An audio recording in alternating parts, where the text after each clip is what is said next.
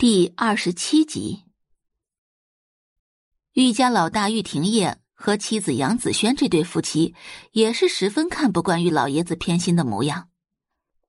玉廷之不过是个扶不上墙的废物而已，偏偏玉老爷子跟眼睛瞎了一样，把玉廷之当成了手心里的宝贝。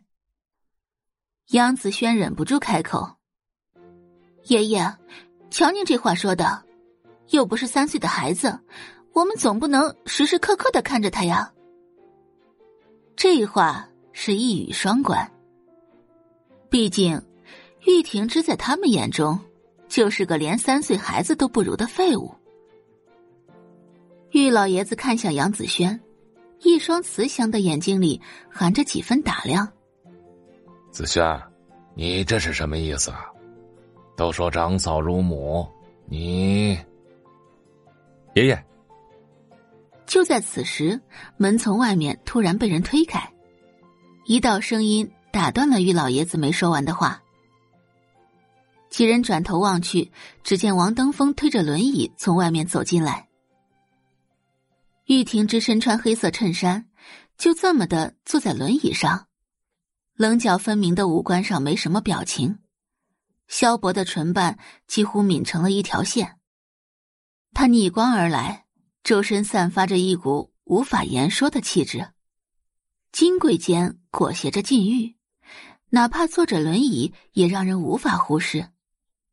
如果不说的话，谁又会相信这样的一个人竟然是著名江城的废物？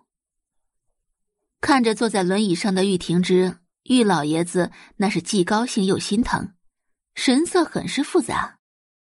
婷之。他这个小孙子，是他这辈子的骄傲，也是他这辈子无法言说的痛。站在玉婷之身后的王登峰礼貌的叫人：“玉爷爷。”登峰。玉老爷子点点头。杨子轩看了一眼玉婷之，眼底的厌恶之色几乎要溢了出来。玉婷之除了一张可以祸乱众生的皮相之外，还有什么？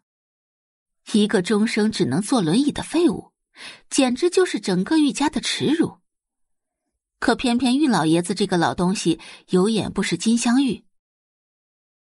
杨子轩的眼神变了又变，最终笑着道：“哎呀，婷之啊，你可终于回来了！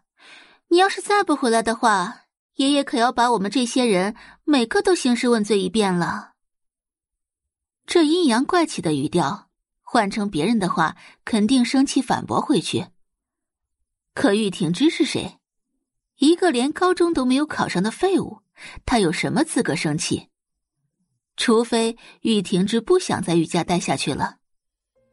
子轩，不会说话就少说两句。爷爷也是为了。让你们兄弟之间的和睦着想。玉太太方明慧从门外走进来，杨子轩看了一眼同样偏心到不行的婆婆，有些不情愿的闭上了嘴。方明慧走到玉老爷子身边，叫了一声“爸”。玉老爷子点点头。志红呢？啊，出差了。方明慧回答道：“就知道忙。”玉老爷子皱着眉，眼看婷芝和宋家姑娘的事马上就要到日子了，他身为父亲，不知道操劳着点儿。距离两家商定的订婚日仅剩下十天，可玉志宏身为父亲，竟然还没有着手准备。闻言，杨子轩眯了眯眼睛，他说：“这个老东西怎么突然回来了？原来是因为这事儿。”王登峰适时的开口：“玉爷爷、伯母，我还有点事要处理，就先回去了。”玉家的情况比较复杂，他这个外星人如果继续留下来的话，肯定是不合适的。好孩子，麻烦你送我们家停职回来。玉老爷子看向王登峰，慈祥的开口：“我让司机送你。”王登峰连连摆手。不用了，玉爷爷，我开车过来的。